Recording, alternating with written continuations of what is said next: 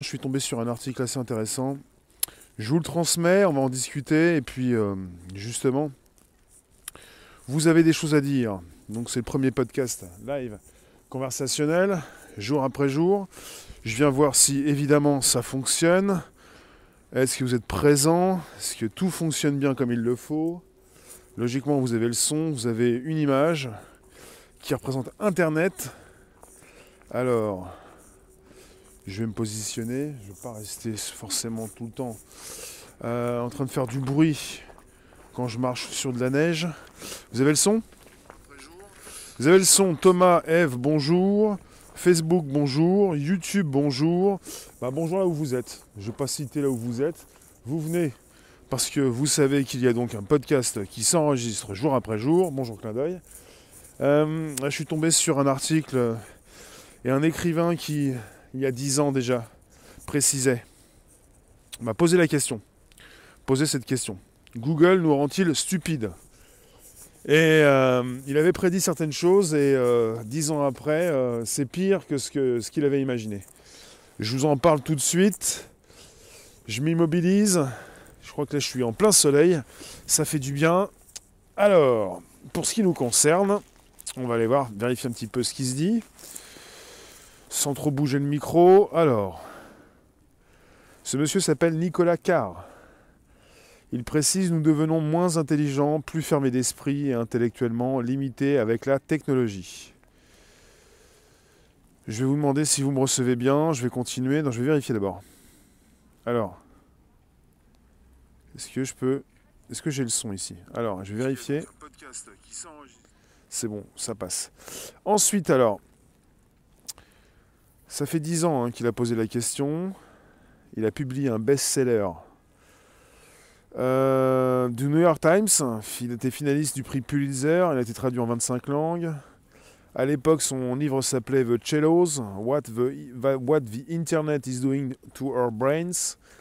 En français, les bas-fonds, ce qu'Internet fait à nos cerveaux. Alors, euh, les hyperliens ne nous permettent pas de nous concentrer, ce qu'il a précisé à l'époque, il y a dix ans. Aujourd'hui, il transfère sa théorie au téléphone portable qui, dit-il, affaiblissent notre pensée même lorsqu'ils sont éteints. Il précise, malheureusement, mes prédictions concernant Internet se sont réalisées, et elles sont encore pires que ce à quoi je m'attendais. Euh, alors, euh, on lui pose des questions. Alors, ça fait dix ans que vous avez écrit dans les bas-fonds ce qu'Internet fait à, à, notre cerveau, fait à nos cerveaux les effets néfastes qu'Internet aurait sur notre capacité à nous concentrer, à nous souvenir et à traiter l'information. Vous, vous attendiez-vous à ce que le temps vous donne raison? Il précise la vérité que lorsque j'ai écrit le livre, il n'y avait pas autant de recherches que maintenant sur l'influence de l'Internet sur notre façon de penser. Je ne vais pas forcément tout vous lire, je vous mettrai le lien de l'article sous la vidéo. Euh, il précise malheureusement les études qui ont été publiées ces dernières années confirment ce que j'avais prédit. En effet, les effets négatifs de la technologie sur notre capacité mentale sont encore plus importants que ce à quoi je m'attendais. Alors, au cours des dix dernières années, j'ai analysé des recherches intéressantes mais effrayantes, qui montrent que lorsque nos téléphones sont près de nous, même s'ils sont éteints, notre capacité à résoudre les problèmes, à nous concentrer et même à avoir des conversations profondes diminue. Nous sommes tellement absorbés par les informations que nous offrent nos téléphones portables que même lorsque nous ne les utilisons pas, nous pensons à le faire. L'utilisation de cette technologie a de grandes répercussions mentales car elle nous vole la vedette, ce qui nous fait penser plus mal. Il précise, nous savons que le cerveau humain s'adapte à son environnement, notre esprit devient très bon dans les façons de penser que nous pratiquons beaucoup, même si nous ne les pratiquons pas. Il commence à perdre cette capacité. D'une manière générale, l'Internet nous fournit des informations d'une manière qui affaiblit notre capacité d'attention. Nous recevons une énorme quantité d'informations lorsque nous surfons sur Internet ou utilisons notre téléphone portable, mais elles nous parviennent de manière très fragmentée. De nombreux éléments d'information multimédia, son photos, images animées, textes, qui sont en concurrence les uns avec les autres, se chevauchent. Ajoutez à cela de très nombreuses, les très nombreuses interruptions des alertes et des notifications, et le fait que nous savons qu'il y a toujours de nouvelles informations disponibles.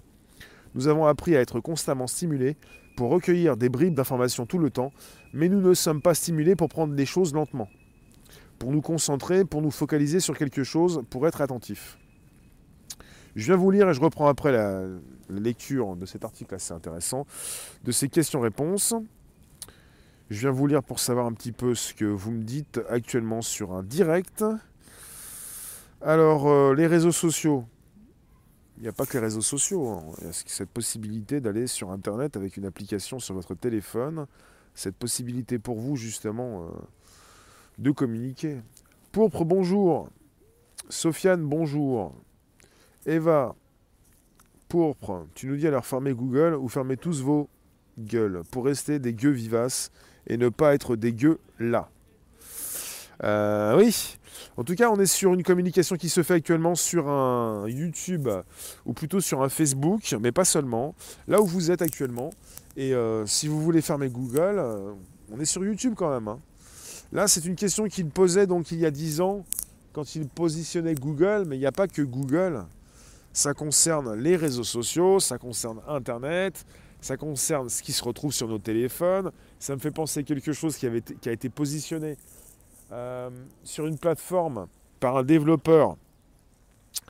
J'en ai déjà parlé, je le répète, c'est quelque chose d'assez euh, fort que vous utilisez actuellement, mais qui n'existait pas il y a quelques temps. Ça s'appelle le scroll infini. Je ne sais pas si, pour caractériser euh, ce sujet ce jour, j'ai une pensée, c'est le scroll infini. En anglais, infinite scroll.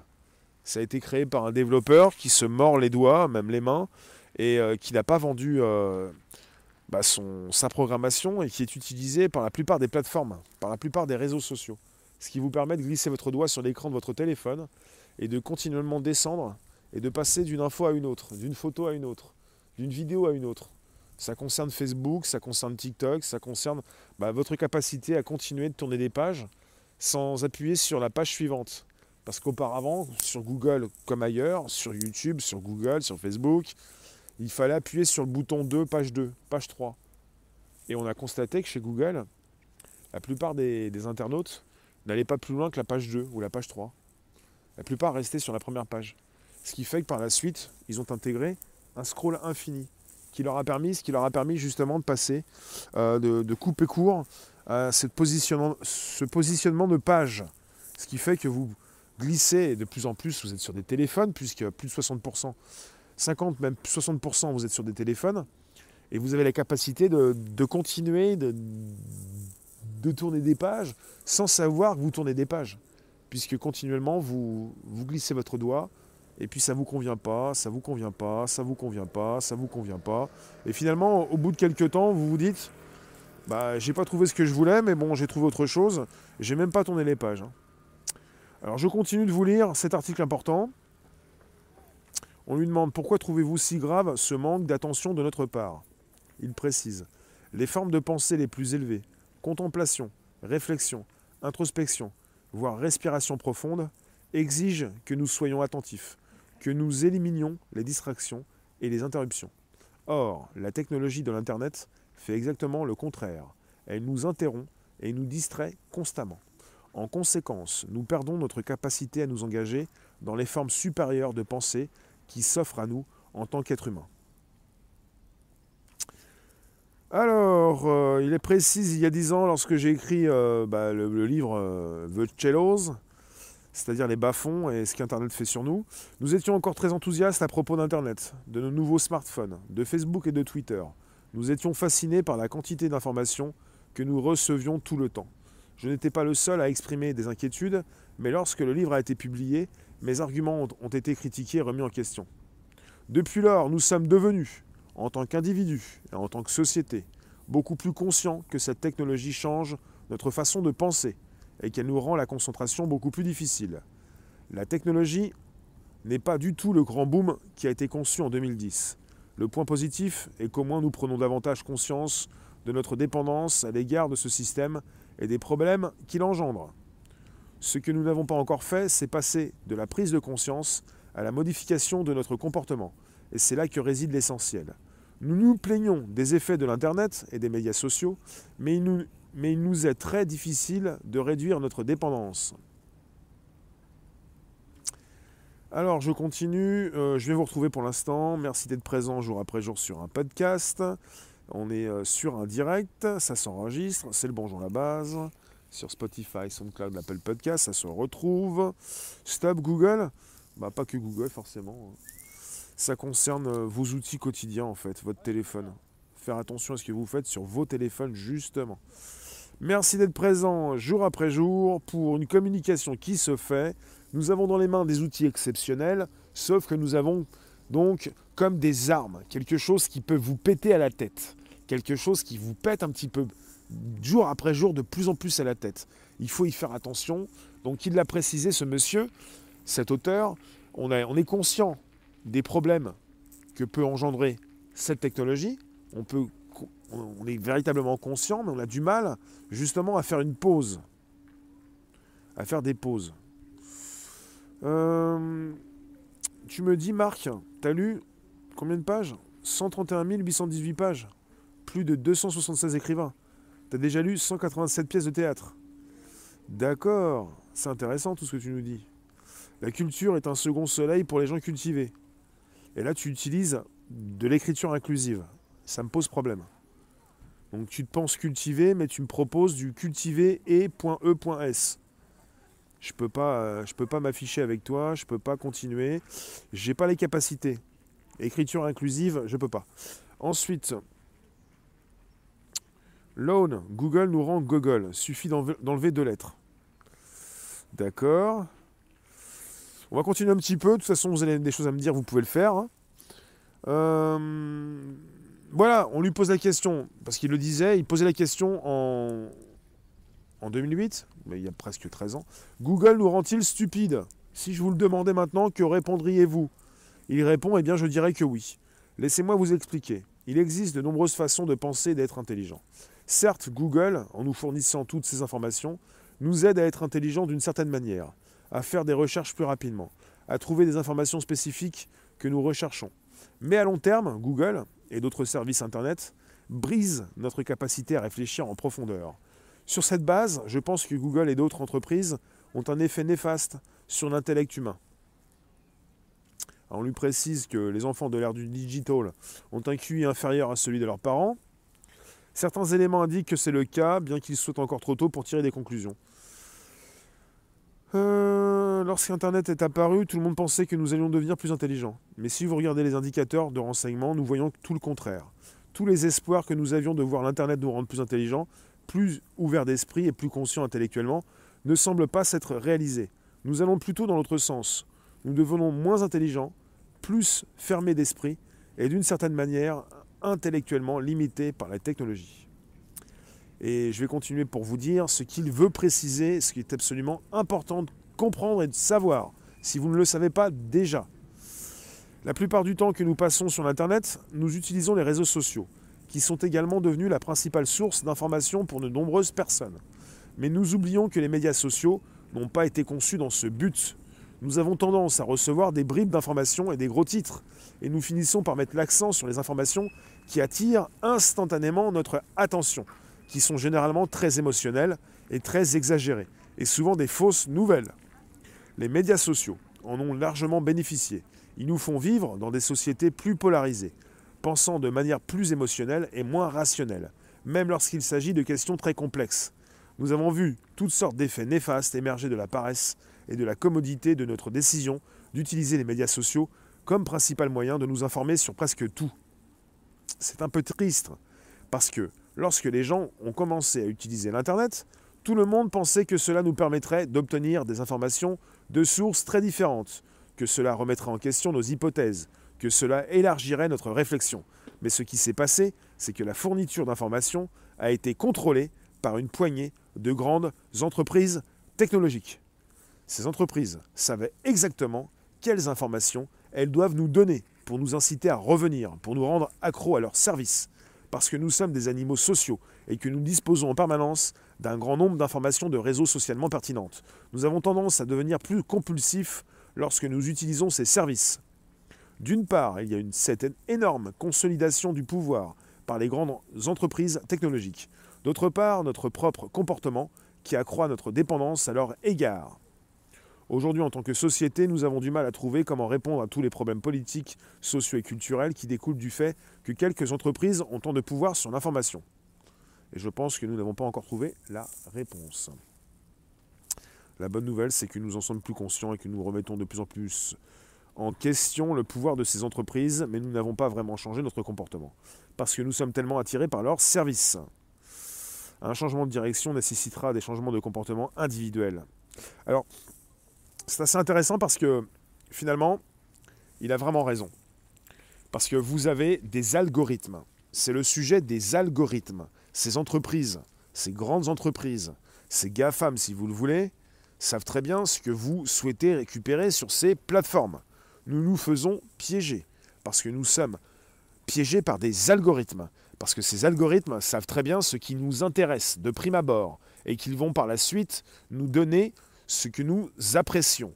Mais c'est là, ça pose problème. Dans tout algorithme positionné sur une plateforme, ça pose un grand problème. Parce que quelque part, on pourrait souhaiter continuer de chercher, mais c'est l'algo qui va nous positionner ce que nous demandons. Mais moi, ça ne m'intéresse pas je vous le précise, j'ai retiré sur un de mes téléphones justement l'écriture automatique qui permet de bien écrire les mots avec les bons accents. Et j'ai retiré, et c'est comme si désormais je prends plus de temps pour écrire, mais j'en ai eu marre. On est complètement dirigé par des algorithmes qui nous précisent ce que nous devons penser, écrire, tout ce que nous devons justement chercher, on nous le donne ça veut dire que quelque part, euh, vous ne faites plus d'efforts. Et quelque part, vous restez dans un cercle assez restreint, un cercle qui ne vous permet pas justement d'en sortir. Vous ne vous permettez même plus d'en sortir, vous êtes bercé par des algorithmes dans des grands groupes qui, évidemment, vous mènent par le bout du nez. Et ça, c'est pas bon. Vous ne sortez plus d'une zone de confort où vous êtes entouré d'algorithmes et d'intelligence artificielle qui vont prédire vos moindres besoins vous n'allez plus vous tromper, vous n'allez plus perdre du temps. Vous pensez ne plus perdre de temps alors que vous gâchez beaucoup de temps. C'est l'inverse qui, qui se produit. Vous pensiez gagner du temps et vous en perdez. Parce que vous allez rester dans vos idées, vous allez rester dans les mêmes sujets, vous allez rester dans les mêmes idées. Et ça pose un gros problème. Parce que vous dépendez de plus en plus d'un outil qui prend des décisions à votre place. Et ça, c'est un grand problème. Tu as retiré cette fonction? Quand j'ai transcrit un texte du XVIe siècle, l'ordi devient fou. Oui, ça pose un gros problème. Je suis assez content, moi, sur un de mes téléphones, quand ça écrit tout de suite avec les bons accents, mais avec la bonne orthographe, plus ou moins. Mais parce que votre. Quand, quand vous écrivez du texte sur votre téléphone, je ne sais pas si vous l'avez compris, mais vous nourrissez l'algorithme gratuitement, même si ça n'existe pas forcément le gratuit. Vous nourrissez l'algorithme. L'algorithme de chez Google, quand vous écrivez sur un téléphone Android, il est de plus en plus performant. Mais grâce à qui? Grâce à ces millions de personnes qui le nourrissent. Et quelque part, bientôt, vous n'allez plus pouvoir parler ni écrire. C'est l'outil qui va le faire. Il n'y a plus d'efforts, vous faites plus d'efforts. C'est comme avec la calculatrice. Quelque part, pour faire 2 plus 2, vous allez l'apprendre. Mais c'est du délire. C'est la même chose. Je viens vous voir également là où vous êtes sur différentes plateformes, puisque quelque part, ce monsieur qui a écrit un ouvrage et qui a bien compris ce qui se passait, il le dit, nous avons aussi bien compris ce qui se passait, mais on a du mal à se passer de ces outils. On a du mal à s'en passer. On comprend, c'est un peu comme tous ceux qui fument là, et qui ont un trou dans la gorge, et qui se mettent la cigarette dans le trou dans leur gorge. Ils ont bien compris que c'était pas bon pour leur santé la cigarette, parce qu'ils ont même déjà un trou dans la gorge, ils peuvent même plus parler. Et eh ben ils fument même avec le trou. Ben, ces personnes ont bien compris. Et ils sont toujours avec l'habitude de prendre une, une clope dans les mains même s'ils arrivent à se passer de la fumée, mais l'habitude de la clope, ils ne peuvent plus s'en passer. Google aussi a un algorithme, mais Google c'est gigantesque, c'est tentaculaire, c'est pas simplement Google, c'est pas simplement le moteur de recherche. Tout chez Google, bah, chez Google tout est relié. C'est plus, plusieurs algos dans un seul. Enfin. Marc, tu m'as dit 16e siècle, déjà lu, 13 101 pages, exemple Montaigne, Ronsard intégralement lu.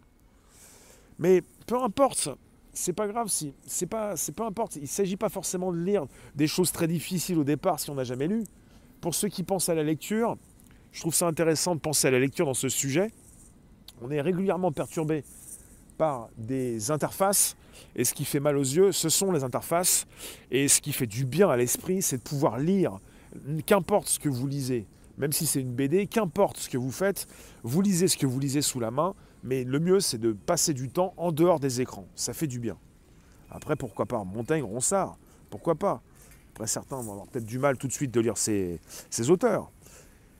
Il ne faut pas perdre nos connaissances.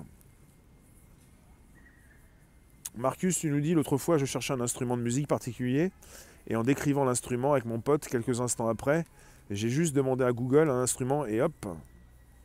David, tu conseilles le livre? 1984. Alors, est-ce que j'ai autre chose euh, par rapport à ce monsieur? Qu'est-ce qu'il peut préciser? Nous devons remettre en question nos normes sociales ainsi que nos comportements et les changer. Je doute que nous y parvenions ou non. Inverser à ce stade un comportement auquel nous nous sommes habitués est un défi très difficile à relever. Alors on lui, pose la question, enfin on lui précise, la pandémie a également remis en question et modifié considérablement notre utilisation de la technologie. Il répond oui, mais il est également vrai que si nous devions traverser cette pandémie sans téléphone, ordinateur, réseaux sociaux et applications de réunions en ligne, ce serait encore plus compliqué et nous nous sentirions encore plus isolés. Au moins la technologie nous a permis de continuer à travailler, étudier et socialiser sans avoir à être physiquement présents. Nous devrions donc, d'une part, nous sentir reconnaissants de disposer de ces puissants outils de connexion. Mais il est également vrai que nous devenons aujourd'hui encore plus dépendants de la technologie. Avec la pandémie, nous passions déjà beaucoup de temps sur l'Internet pour obtenir des nouvelles, avoir des conversations, échanger des photos, se divertir. Mais avec la pandémie, la tech s'est infiltrée plus profondément dans notre vie quotidienne. Nous travaillons, nous nous rencontrons, nous allons à l'école, nous faisons nos courses et nous nous socialisons grâce à des écrans. Je suis très intéressé par ce qui se passera lorsque la pandémie se calmera. Allons-nous persister dans ces nouveaux modèles de comportement qui nous rendent si dépendants de la technologie ou allons-nous nous rebeller contre eux? Et euh, on lui, dit, on lui demande quel est votre pari. Eh bien, les gens sont très conscients que faire des choses à distance, bien que positif n'est pas aussi satisfaisant que de les faire physiquement face à face. Mais je pense aussi que les êtres humains s'adaptent très rapidement aux nouvelles façons de faire les choses, et nous pourrions finir par dire l'éloignement ou le virtuel, ce n'est pas si bien, mais c'est plus sûr, plus pratique et plus facile. Je pense que bon nombre de nos nouvelles façons d'interagir se poursuivront lorsque la pandémie se calmera. Donc probablement, et à mon grand regret, je parie que nous persisterons dans ce nouveau comportement. Oui, ce qui pour l'instant vous pensez que c'est quelque chose, ce qui se passe actuellement, la crise, c'est quelque chose de temporaire, ça va se transformer en définitif. Nous avons pris de très mauvaises habitudes. Et ça concerne également toutes ces personnes que vous pouvez croiser dans les rues. Justement. Alors, Jean-Michel Outers, oui, je, connais. Tu nous dis, lisez le livre Oro, Histoire vraie de Sizia Ziki. Sizia Zaki. Je ne sais plus comment on le dit, mais oui, je connais. Il en a écrit plusieurs. Euh, Olivier, moi j'aime écrire avec un stylo et tourner des pages. Je suis vieux jeu. Je reprends souvent mon stylo, j'aime beaucoup mon crayon. Et j'aime beaucoup mon bloc-notes, mes carnets, euh, mes cahiers. Et quelque part, le, fait d'écrire, ça, peut paraître un petit peu spécial désormais pour certains. Mais il y en a beaucoup qui continuent d'écrire. Et c'est pas plus mal parce qu'on perd beaucoup quand on perd l'écriture comme ça. Quand on perd euh, cette habitude d'écrire régulièrement. Euh, Émilie, non, plutôt Yom, si nous vivons par écran interposé, on fait comment pour se reproduire? Bah, on a déjà acquis presque l'immortalité en mode numérique, euh, tu n'as plus besoin de te reproduire. Est-ce que c'est important de se reproduire pour vous actuellement? Alors, euh, je vous lisais, je vous précise à ceux qui arrivent, un article, je vous mettrai le lien sous la vidéo, je l'ai trouvé dans BBC. C'est Nicolas Carr, avec deux R, Nicolas Carr. Nous devenons moins intelligents, plus fermés d'esprit et intellectuellement limités avec la technologie. Et il est évident qu'on peut le comprendre rapidement avec ces outils qui sont les nôtres, avec des applications que nous utilisons régulièrement, avec ces, bah, ces algorithmes et tout ce qu'on peut vous proposer quand vous avez commencé à consulter une vidéo, un texte, une image, enfin. Et avec ces assistants virtuels de plus en plus intelligents qui en savent beaucoup plus sur vous. Et comme vous détenez chez vous, enfin dans votre poche, vous avez beaucoup plus souvent un téléphone qui fonctionne avec une technologie Google, vous êtes à 85% dans le monde dépendant de Google. Je ne sais pas si vous le savez, il y a donc 85% des téléphones qui sont des téléphones Android, un système d'exploitation euh, qui appartient à Google. Avec dans ce téléphone, quand vous l'achetez de base, YouTube d'installer, le navigateur Chrome, je pense aussi, je pense partout, oui, euh, le moteur de recherche Google, et tout ce qui permet donc d'avoir aussi sur ce téléphone un assistant qui s'appelle le Google Assistant, qui maintenant a une voix humaine, qui peut, il peut même passer des appels, un assistant Google qui peut vous écouter. Euh, si jamais je vous dis actuellement OK Google, OK Google, peut-être que votre téléphone va réagir. Voilà. C'est un peu ça, quoi. Et euh, faut pas vous étonner, hein pour régulièrement taper sur, euh, sur Apple, sur l'iPhone, ça ne sert à rien. Hein. Apple est minoritaire. Vous êtes tributaire d'une entreprise la plus puissante du monde. Jamais dans l'histoire de l'humanité on a créé une, entreprise aussi puissante, ce qui fait qu'en ce moment, Google est visé, non seulement Google, même Facebook. je ne sais pas si on a une autre entreprise comme Amazon. En tout cas, pour Google et Facebook, vous avez donc un démantèlement qui est souhaité par certains. Alors Marc, 17e siècle, déjà lu. Je ne lis pas, j'étudie, je m'instruis, je me cultive, j'aime l'intelligence. La Sophia, uniquement l'homme ou la femme de bien, comprend tout sous l'angle de la justice. Confucius. Marc, tu continues, tu n'arrêtes plus. Evanescence, tu nous dis comment faire puisque nous sommes dans une phase de télétravail. Vous êtes dans une phase de télétravail? Je ne pense pas, non. En fait, c'est ce qu'on vous dit dans les médias, dit traditionnels il y a très peu de personnes qui sont en télétravail en France. Il y a une grande majorité qui ne l'est pas. Donc vous faites partie des privilégiés et vous pouvez travailler chez vous, en quelque sorte, sans vous déplacer. Mais vous faites partie des privilégiés. La plupart des Français n'ont pas la possibilité d'être en télétravail. Euh, bah, en télétravail, en fait, on en parlait tout à l'heure, c'est que quelque part, ce qui s'installe, euh, ce qui semble temporaire, devient définitif. C'est-à-dire que vous avez pas mal de personnes qui ont habitué, qui ont pris l'habitude de porter des masques quand elles sortent et qui ont pris l'habitude de rester chez elles, de porter un masque peut-être aussi euh, chez elles, en voiture, et aussi de, continuer de, bah, d'être dans un monde sans contact, en ayant peur de sortir. Vous en avez qui ont vraiment très peur de sortir. Très très peur. Et vous en avez qui ont eu aussi très peur de, se faire attraper par, la police, le gendarme, d'avoir une amende, et peut-être également de reprendre le métro, les transports, enfin, Pour les modes de paiement, tout passe en grande partie par Google. C'est pour ça que je vous dis régulièrement, c'est pas la peine d'aller taper Apple. Euh, Apple, des fois, c'est peut-être moins cher que votre téléphone, ça dépend de ce que vous avez comme forfait. Et c'est pas la peine d'aller euh, taper chez le voisin, vous avez déjà tout euh, chez vous. Hein. Alors, Xavier, tu nous dis, la lecture et l'écriture, papier et stylo, ne peuvent faire que le plus grand bien à tous, même si certains sont contre cette idée. Il faut écrire avec un stylo, c'est important. Il faut peut-être désactiver son Google Assistant, désactiver Siri sur l'iPhone, euh, pouvoir peut-être reprendre, prendre le relais et arrêter de se laisser balader par des outils euh, qui ne sont pas les vôtres au départ, qui vous sont vendus par les GAFAM en quelque sorte. Parce que finalement, il faut le savoir, hein, on parle souvent des, GAFAM ou des BATX, les Chinois, une guerre qu'ils se font entre les Chinois et les Américains, mais euh, les puissants d'Internet sont les Américains. Les plus puissants du monde, que vont-ils vous proposer? Un système Android, c'est bien Google qui gère le monde, ce ne sont pas les Chinois. Le système Android, euh, même si chez Huawei, ils proposent un nouveau système, la plupart, euh, la globalité des téléphones qui sont vendus sur cette planète dépendent d'un système d'exploitation Android, qui est une copie justement du système de l'iPhone. Alors, Amir, qu'est-ce que je pense? Bah, j'ai dû. Euh, bah, je peux pas en répondre sur ce direct, on n'est pas sur ce sujet, mais euh, je connais et parfois je vais voir ce qui s'y passe. L'écriture, Olivier, le fait de lire un vrai livre et d'échanger verbalement face à face avec des personnes est essentiel et ne doit pas se perdre. À nous de faire les bons choix. Mike, la plume, c'est réfléchir. Anne, j'aimerais faire du télétravail, mais je ne travaille pas. Euh, il faut penser aussi au GPS. Et on peut penser aussi à ce que, qui, le GPS, à l'hypophyse, à cette façon de vous orienter et ce que vous fait perdre le GPS. On n'en a pas parlé, ça, l'auteur n'en a pas parlé non plus, mais euh, merci Jocelyne. Trois quarts de la population mondiale ont des Android. Trois quarts, trois quarts, oui à peu près, mais 85%, même plus. La majorité de- des personnes qui vivent sur cette planète dépendent d'un système Google Android. Et euh, faites attention justement au GPS et à tout ce qui euh, vous rend tributaire d'un outil qui, s'il dysfonctionne, ne vous permettra peut-être plus euh, justement de vous orienter comme vous pourriez le faire avant, comme vous pouviez le faire avant.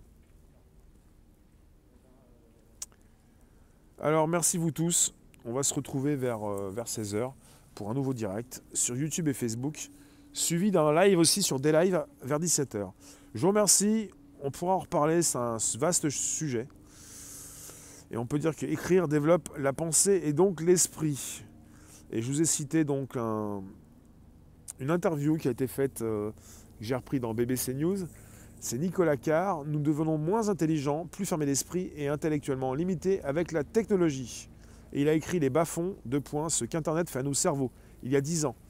Et il avait posé la question Google nous rend-il plus stupides?